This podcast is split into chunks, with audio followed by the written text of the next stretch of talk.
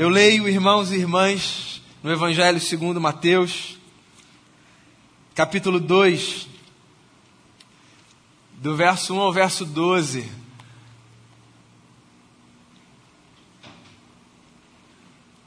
Evangelho segundo Mateus, segundo capítulo, do verso 1 ao verso 12, diz assim o texto. Depois que Jesus nasceu em Belém, Belém da Judéia, nos dias do rei Herodes, magos vindos do Oriente chegaram a Jerusalém e perguntaram: Onde está o recém-nascido rei dos judeus? Vimos a sua estrela no Oriente e viemos adorá-lo. Quando o rei Herodes ouviu isso, ficou perturbado e com ele toda Jerusalém. Tendo reunido todos os chefes dos sacerdotes do povo e os mestres da lei, perguntou-lhes onde deveria nascer o Cristo. E eles responderam: Em Belém da Judéia, pois assim escreveu o profeta. Mas tu, Belém, da terra de Judá, de forma alguma és a menor entre as principais cidades de Judá, pois de ti virá o líder que, como pastor, conduzirá Israel, o meu povo. Então Herodes chamou os magos secretamente e informou-se com eles a respeito do tempo exato em que a estrela tinha aparecido. Enviou-os a Belém e disse: Vão informar-se com exatidão sobre o menino. E logo que o encontrarem, avisem-me, para que eu também vá adorá-lo.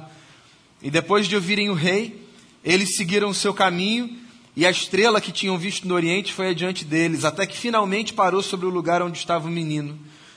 Quando tornaram a ver a estrela, encheram-se de júbilo. Ao entrarem na casa, viram o menino com Maria, sua mãe, e prostrando-se, o adoraram. Então abriram os seus tesouros e lhe deram presentes: ouro, incenso e mirra. E tendo sido advertidos em sonho para não voltarem a Herodes, retornaram à sua terra por outro caminho.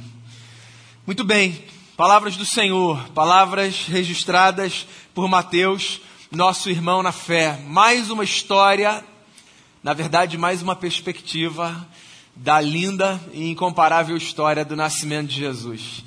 A gente está desde o começo desse mês refletindo sobre essa história, a partir de diferentes ângulos e perspectivas. Então, só para recapitular, a gente começou esse mês de dezembro conversando sobre Natal, ah, sobre José e o Natal de Jesus. A, a, o nascimento de Jesus a partir da perspectiva desse homem justo, que assumiu um ônus, que não quis difamar Maria, que pagou um preço, e que por causa dessa postura justa, fez com que a sua casa fosse um ambiente propício para a chegada de Deus entre nós. Deus chega na casa de gente justa. Semana passada a gente conversou sobre Maria e o Natal de Jesus. Sobre essa mulher bendita entre as mulheres, esse ventre escolhido para abraçar o Criador da humanidade, para fazer, sabe, desse ventre casa do eterno por nove meses. Que privilégio, que inspiração, que mulher bendita que depois de ouvir uma notícia inusitada, olha para um anjo e diz: Eu sou serva do Senhor, que se cumpra em mim a vontade dele. O Natal é essa notícia de que milagres acontecem na vida de gente que olha para Deus e diz assim: Eu sou servo do Senhor, que se cumpra em mim a tua notícia. Hoje eu quero fechar essas conversas agora de manhã, refletindo sobre duas outras óticas antagônicas entre si diga-se de passagem, acerca do Natal de Jesus. É estranho pensar, depois de ter falado de José e de Maria, e de falar também sobre os magos, que o Natal de Jesus, que é uma festa tão linda, é capaz de evocar em alguém sentimentos tão perversos. Que foi o que aconteceu com Herodes, o rei. Mas eu vou chegar lá. Queria dar um passo atrás. Eu não sei se você já parou e percebeu como na vida as percepções que a gente tem das coisas, elas estão sujeitas à maneira como as coisas nos tocam. Há realidades que são objetivas. A gente olha para elas, a gente diz isso é isso. Esse banco é de madeira, é objetivo, não tem o que discutir. Agora, se eu gosto do banco de madeira ou não, isso é muito subjetivo, certo? Tem a ver com o conforto ou com o desconforto, com a estética, com o gosto. A nossa relação com as coisas passa demais pela maneira como as coisas nos afetam. Mesmo as coisas aparentemente mais belas e inquestionáveis, como o nascimento de uma criança. O nascimento de uma criança é o sonho para a maior parte das pessoas. A chegada de um bebê traz o renovo da esperança, faz com que os nossos olhos brilhem de uma nova forma. A chegada de uma criança coloca a nossa vida no eixo, traz uma nova perspectiva, traz um senso de responsabilidade. Em certo sentido, seria possível a gente dizer que há uma espécie de unanimidade com o milagre que é a dádiva da vida, né? A gente olha para um bebê e a gente se desmancha. O nosso coração é tomado por um gozo, por uma celebração e por uma gratidão, porque a gente vê a vida se renovando diante dos nossos olhos. Mas nem todo mundo passa por essa experiência. E eu não estou aqui para jogar pedra em quem não tem exatamente essa sensação, mas só para reforçar esse ponto que eu digo. Mesmo diante de algo para o qual a gente olha e diz assim: Isso aqui é um fato, todo mundo vai gostar. É impressionante a quem não goste. Aconteceu isso no Natal de Jesus, com esse sujeito, que era rei sobre uma determinada região, cujo nome era Herodes. A história você conhece, é antiga, e ela coloca sobre a mesa duas perspectivas dois paradigmas de Natal.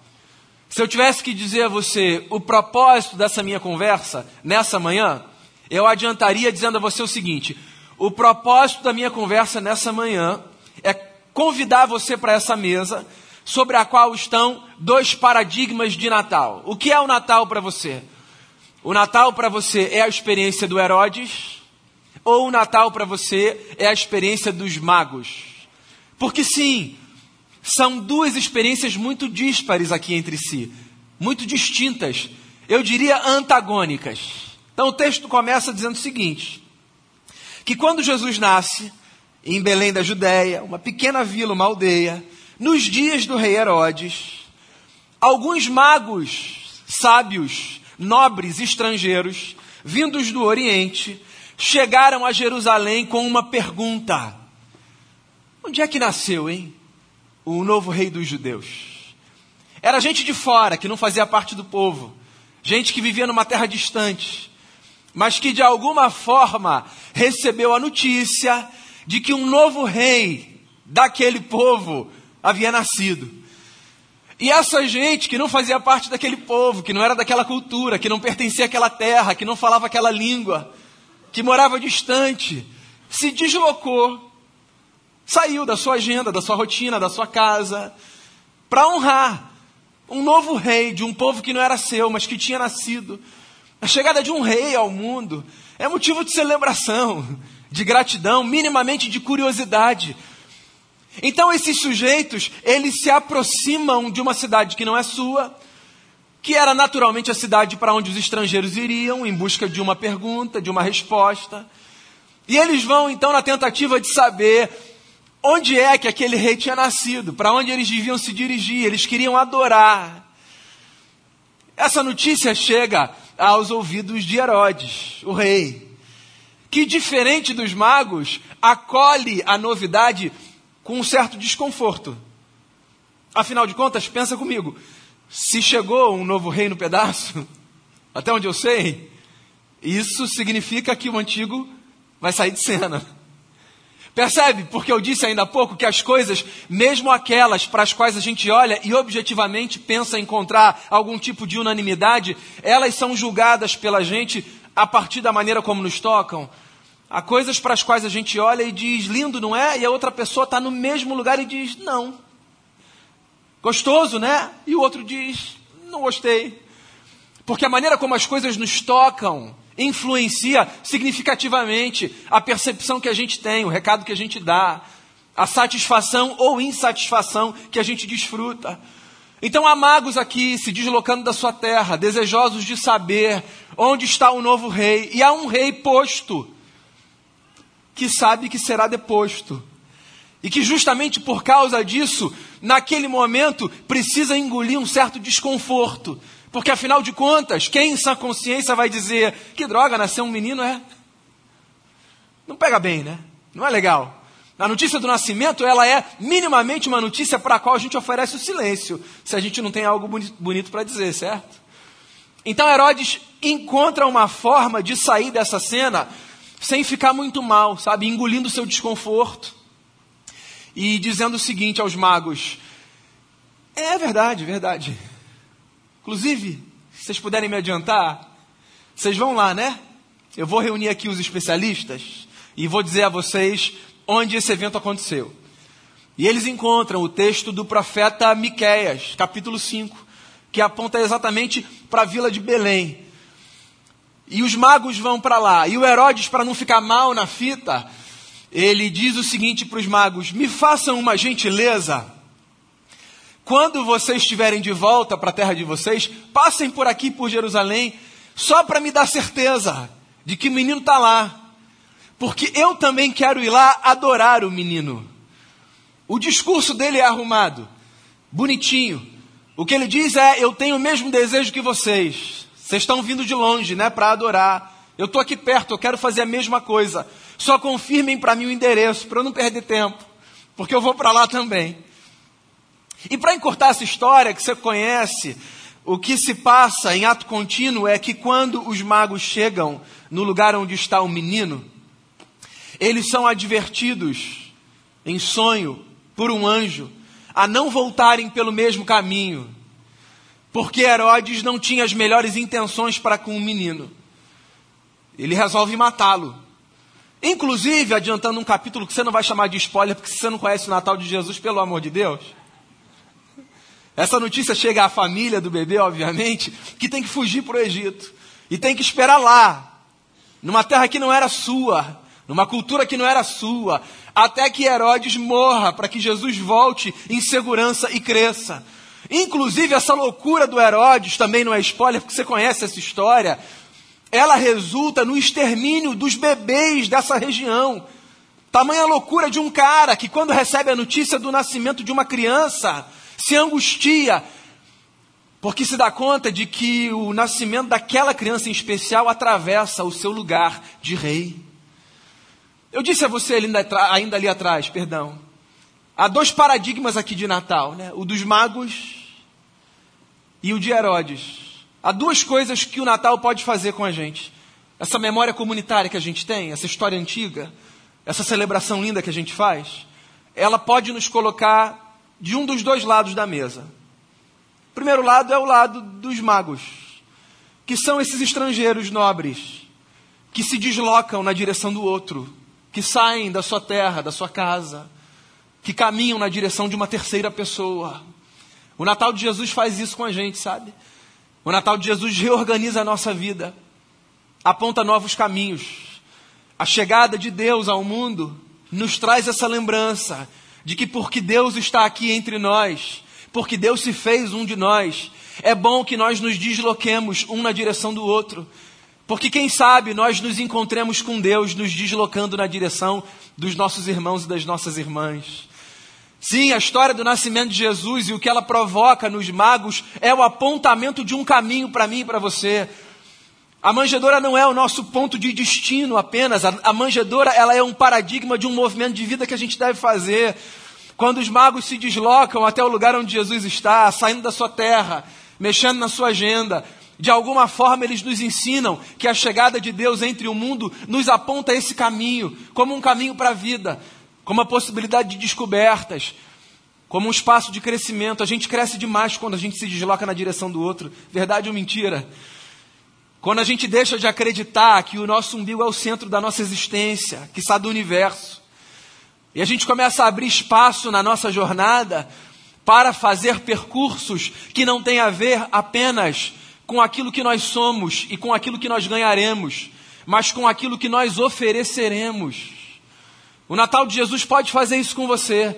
Não é sem motivo que, justamente nessa estação do ano, desde o culto de ação de graças, final de novembro, a gente, ano após ano, se mobiliza com campanhas, com ações. Não é sem motivo que a gente provoca a igreja e conclama a igreja a abraçar causas. Não é sem motivo, por exemplo, que a gente faz uma campanha como a gente fez, cujos presentes foram entregues há uma semana mais ou menos. E quando a gente convoca você, a gente não diz assim, ó, oh, você tem um dinheiro para dar? Não. A gente diz assim, qual criança você quer abraçar? Tem uma criança aqui que tem esse nome, tem essa idade, calça esse número, veste esse tamanho. Porque a gente quer aproximar gente de gente. A gente quer celebrar o Natal fazendo o que esses homens fizeram se deslocando na direção do outro, dando tempo. Eu sei, é mais fácil só transferir o dinheiro. É mais fácil só passar num stand e dizer: toma aqui, eu quero contribuir, eu quero participar. Mas você pode acreditar, com todo o cansaço que envolve você ter que se deslocar, é muito mais prazeroso e faz a gente crescer muito mais Quando a gente se aproxima de gente, se aproximando de história, conhecendo o nome, sabendo quem é, indo lá, abençoando, abraçando, recebendo sorriso, trocando olhar. O Natal pode fazer isso com a gente, como fez com os magos. Deslocou esses camaradas de um lugar para ir lá. Fazer o quê? Adorar. Que é lindo demais. Que inclusive carece de uma certa explicação. Porque no imaginário evangélico, Adorar virou sinônimo de viver uma espécie de experiência individual, subjetiva, que se expressa no ajuntamento por uma cara mais fechada, um olho, um olho também fechado e mãos levantadas. Esse virou no imaginário evangélico o sinônimo da adoração. Então, qual é o momento do culto que a gente está adorando no imaginário evangélico? É o momento que a gente está cantando, sobretudo se a gente não precisar olhar a letra que está sendo projetada, sabe? Mãos aqui estendidas, olhos fechados, com toda aquela cara de devoção. Isso virou para a gente sinônimo de adoração. Essa pode ser uma das milhares de expressões de adoração que a gente presta. Mas você sabe com o que a adoração essencialmente tem a ver? Com serviço. Então, quando esses magos se deslocam para adorarem um novo rei nascido, eles se deslocam para servi-lo. Porque a adoração tem a ver exatamente com essa compreensão de que a nossa vida ela pode estar a serviço de reticências. Aqui, fora daqui, onde quer que você esteja, a vida precisa ser espaço de serviço, não apenas de sermos servidos, mas sobretudo de servirmos, de acreditarmos no que os apóstolos disseram terem sido palavras de Jesus. Está lá no livro de Atos dos Apóstolos uma citação do Cristo que diz assim: mais bem-aventurado é dar do que receber. Há uma dádiva no presente que se oferece. O Natal coloca a gente nesse lugar também, né? Por mais singelas que sejam as nossas trocas de presente, o Natal traz a gente para esse lugar, né? Para essa lembrança, né? de que presente há uma dádiva. E a gente presenteia de diversas formas. Há um símbolo, né, que é do presente que a gente compra e entrega, mas há muitas formas da gente se presentear. A nossa presença é um presente. O nosso talento colocado à disposição é um presente. O nosso tempo é um presente. Sabia? Que tem gente que só quer ter um tempo com você. A nossa escuta é um presente. A sabedoria que se partilha é um presente. O sorriso que se dá é um presente. E eles estão lá, indo presentear, indo servir. Porque o Natal coloca a gente nesse lugar. Servir a Cristo servindo as pessoas prostrar o coração diante de Cristo, abrindo o coração para as pessoas. É o que a gente aprende com os magos. Se deslocam, servem e protegem. Protegem, porque quando ouvem o pedido do Herodes, colocam na balança o recado que ouvem em contínuo do anjo que diz: Não façam o que esse louco está pedindo, que ele quer matar o menino. E aí, entre obedecerem um rei e um anjo, eles ficam com a voz do anjo. E antes de você espiritualizar o discurso, tenta ler esse negócio da maneira assim, com um choque de realidade. Tem um homem que fala, e esse homem é o rei da região. Ele dá uma ordem. E ele diz assim: voltem por aqui e me avisem. E tem um anjo que aparece, que podia ser lido pelos camaradas como uma voz do inconsciente, um, uma coisa que apareceu aqui, uma impressão minha, e eles colocam na balança uma fala objetiva de alguém que diz assim, ó, voltem por aqui, e a fala de um, de um ente espiritual que aparece e diz assim, não voltem por ali. E escolhendo uma e a outra, eles ficam com a segunda. Porque às vezes não tem nem a ver com a gente identificar quem é o emissário. Tem a ver com a gente discernir qual é o recado. Porque não importa quem quer que seja que diga volte por aqui, porque eu tenho uma coisa legal para fazer. Se a gente discerne lá no fundo que esse negócio é um engodo, a gente não vai fazer, não importa quem dê a ordem. Eles voltam, e eles voltam para proteger. Porque diante de Deus, o que a gente aprende é que a vida de quem quer que seja carece da gente de atos de proteção. O Natal coloca a gente nesse lugar, na renovação desse compromisso de que nós estamos aqui para sermos protetores uns dos outros. Nós estamos aqui como gente que representa a Deus guardando a vida um do outro, zelando um pelo outro. Não é sem motivo, queria repetir isso, que essa estação do Natal é uma estação de tanto renovo de laços, né? De perdão que é concedido.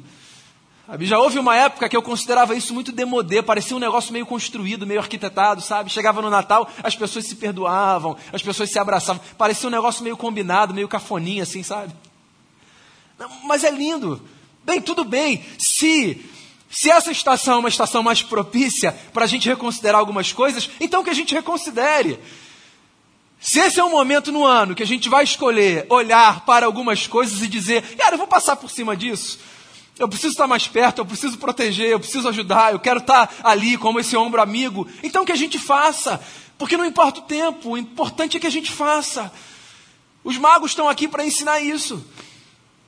Eles se deslocam, eles adoram, o que significa servem, e eles protegem. E Herodes? Herodes, Herodes é o oposto disso tudo. Herodes, diante do nascimento de Jesus, faz emergir o que há de pior em si. Que loucura, né? Como a chegada de um bebê faz emergir o pior que uma pessoa pode ter. Mas faz sentido. O Natal de Jesus, a chegada do novo rei, é angustiante demais para quem não quer perder a majestade. Então, meu amigo, ou você entende que o Natal é a representação de uma espécie de destronamento da sua existência, porque um novo rei vai ocupar esse lugar, ou o nascimento de Jesus vai ser muito angustiante para você. O Natal de Jesus é isso. É a, materializa a materialização dessa notícia divina de que nós não somos os melhores gestores da nossa própria história. De que nós não somos os governantes perfeitos que julgamos ser para a nossa própria vida. A chegada de um novo rei é uma salvação para esse trono problemático que é o que nós ocupamos todas as vezes que, do alto da nossa soberba, nos julgamos aptos para decidirmos absolutamente tudo a respeito da nossa própria história. O Natal nos coloca num lugar que é desconfortável, mas que é libertador. É desconfortável, porque esse choque de realidade, da gente olhar para a gente e dizer assim: não sou eu, não, quem dá conta de tudo na vida não é a coisa mais maravilhosa do mundo. A sensação não é a melhor, né? Lidar com o nosso senso de impotência, lidar com a nossa incapacidade de ter sempre as melhores decisões, as melhores perspectivas, isso é desconfortável. E dependendo da fase de vida que você tiver, se nesse momento for mais fácil ou mais difícil para você, por exemplo, lidar com o orgulho, então é possível que isso seja mais difícil ou mais fácil, proporcionalmente à fase que você esteja atravessando. Mas o fato é que a chegada do novo rei é o anúncio de que o antigo precisa morrer. E é isso, o antigo sou eu, é você. O Herodes é uma representação desse lugar do qual a gente não quer descer. O Herodes é uma lembrança de que existe um espaço na vida que a gente não quer desocupar. O Herodes é um símbolo de um trono que a gente insiste em sentar. Mas ele não foi feito para a gente. A gente precisa sair dali. E a antiga e boa notícia é essa: quanto mais cedo a gente desocupar esse trono, mais chance a gente tem de perceber a vida como a vida merece ser percebida. Porque você pode acreditar nisso, porque nós não fomos feitos para esse lugar. Desocuparmos esse lugar é absolutamente libertador, libertador. É muito desconfortável você estar num lugar que não foi feito para você, não é? Não sei se você já passou por experiências assim na vida. Um lugar que não era para você. Aí você estava ali. E aí é desconfortável, não é natural. Pois então, esse lugar de majestade da existência não é para gente. A gente insiste às vezes em ir para lá, em pedir licença. Fazendo uso aqui de uma linguagem do Apocalipse de João, a gente insiste às vezes em trancar Jesus do lado de fora e dizer: tá bom, Senhor, eu dou conta aqui, qualquer coisa eu chamo. Mas o Natal de Jesus coloca diante da gente esse fato, esse lugar é dele. Então, se o Herodes não consegue lidar com esse fato de que o novo rei chegou, assim, ele que durma com esse barulho, porque o novo rei chegou. E o governo dele não tem fim. E ele veio para governar com justiça, com bondade, com amor, com graça, com misericórdia. Fazendo a antítese, a antítese do que o Herodes fazia. É bom que a gente lide com isso. De outra forma, é possível que nasça em nós, que emerja em nós, o que há de pior, que foi o que aconteceu com Herodes. Ou a gente entende o Natal como o Natal precisa ser entendido, como esse recado dos céus, de que o trono é dele e de que a gente o adora e o serve, não com palavras e com recados. Confirma para mim se é lá mesmo que eu quero lá também prestar minha homenagem. A adoração não é uma homenagem que a gente presta. Não é uma dramatização que a gente encena. A adoração é um serviço que a gente encarna. É uma vida à disposição dessa figura, que é a expressão entre nós da face do Deus invisível. Ou a gente entende isso, ou o Natal de Jesus fará emergir em cada um de nós o que há de pior. Seremos seremos Grinches do Natal, né? O Grinch é a versão cartoon do Herodes. Né? Acabar com essa festa. Esse negócio horroroso. Que negócio horroroso. Como pode ser um negócio horroroso? A notícia de que o Deus que não cabe no universo se fez caber no ventre de uma mulher. Como pode ser horroroso? Como essa notícia pode ser trágica? A notícia de um Deus que reorganiza a nossa vida, nos lembrando que a gente pode se deslocar, sair desse nosso lugar e ir em direção a outros e outras para abençoar. Como pode ser horrorosa a notícia de que por causa da encarnação do Verbo, o grande princípio que movimenta a gente nessa vida é o desejo de servirmos e não de sermos servidos. Como pode ser horrorosa? a notícia de que porque esse Deus que nos fez a todos e nos ama a todos, fez de nós uma grande família, nós somos protetores uns dos outros. Como isso pode ser horrível? Como pode ser horrível? A notícia de que agora você não precisa mais brincar de super-herói e bancar de dar conta de tudo. Porque tem um Deus que coube no ventre de uma mulher e em cujos braços eu e você podemos descansar. Eu não sei onde o Herodes estava com a cabeça. Eu sei de um negócio. Não é desse lado da mesa que eu quero me sentar. O Herodes é, para mim, na sua experiência com o Natal, a notícia da percepção que eu nunca quero ter. Sempre que eu me deparar com a notícia daquele bebê na manjedoura. Eu quero estar do outro lado da mesa. Eu quero estar do lado dos magos. Essa gente estrangeira, que nem conhecia a história direito mas que permitiu que o coração fosse guiado por uma estrela, que parou num lugar, depois de se deslocar, dizendo: A gente veio adorar. Porque o que mais a gente pode fazer nessa vida se não adorar? Ou seja, que outra coisa pode encher a gente de sentido se não servir? E que quando sai desse encontro com o menino Jesus, diz assim: Eu tenho uma missão agora. Eu preciso viver para ser um protetor, para ser uma protetora. É isso que eu quero fazer. É isso que eu quero ser. É desse lado da mesa que eu quero estar. E a única possibilidade da gente fazer isso, de verdade, é parando diante do menino, olhando o que ele representa e dizendo no fundo do coração a ele: O trono, majestade, é do Senhor. É do Senhor. Eu desocupo esse lugar, porque na minha vida esse lugar não pode ser de mais ninguém senão teu. Então, que mais uma vez o Natal de Jesus reorganize a nossa vida e nos lembre das coisas antigas que às vezes esquecemos, mas que são essenciais para que a gente viva bem. Se desloque, saia de si, vá em direção ao outro. Sirva a Deus servindo as pessoas. E proteja quem você puder e precisar proteger. Tudo isso com a consciência de que é exatamente essa experiência que a prostração diante do Cristo que nasceu naquela manjedoura pede do meu coração e do seu coração. Esse é o nosso lado na mesa. E que Jesus, com a sua presença doce e linda, nos abençoe todos os dias da nossa vida. Vamos fazer uma oração? Colocar o coração diante do Cristo.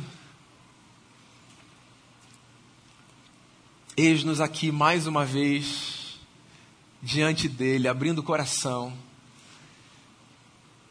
rogando que a sua presença e que a sua vida encham a nossa história de beleza, de sentido, de significado, de leveza. Coloque a sua vida diante do eterno e faça a oração que você tiver de fazer no seu lugar em resposta ao que você ouviu. Acho que essa experiência seja uma experiência genuína de um coração que para diante do Cristo nessa história conhecida e que reconhece que ali está o Rei, que veio fazer o que nós somos incapazes de fazer por nós mesmos e uns pelos outros. Então, que nessa manhã o seu coração seja tomado de gratidão a Jesus pela dádiva de um, de um presente incomparável, insubstituível, que dos céus eu e você recebemos.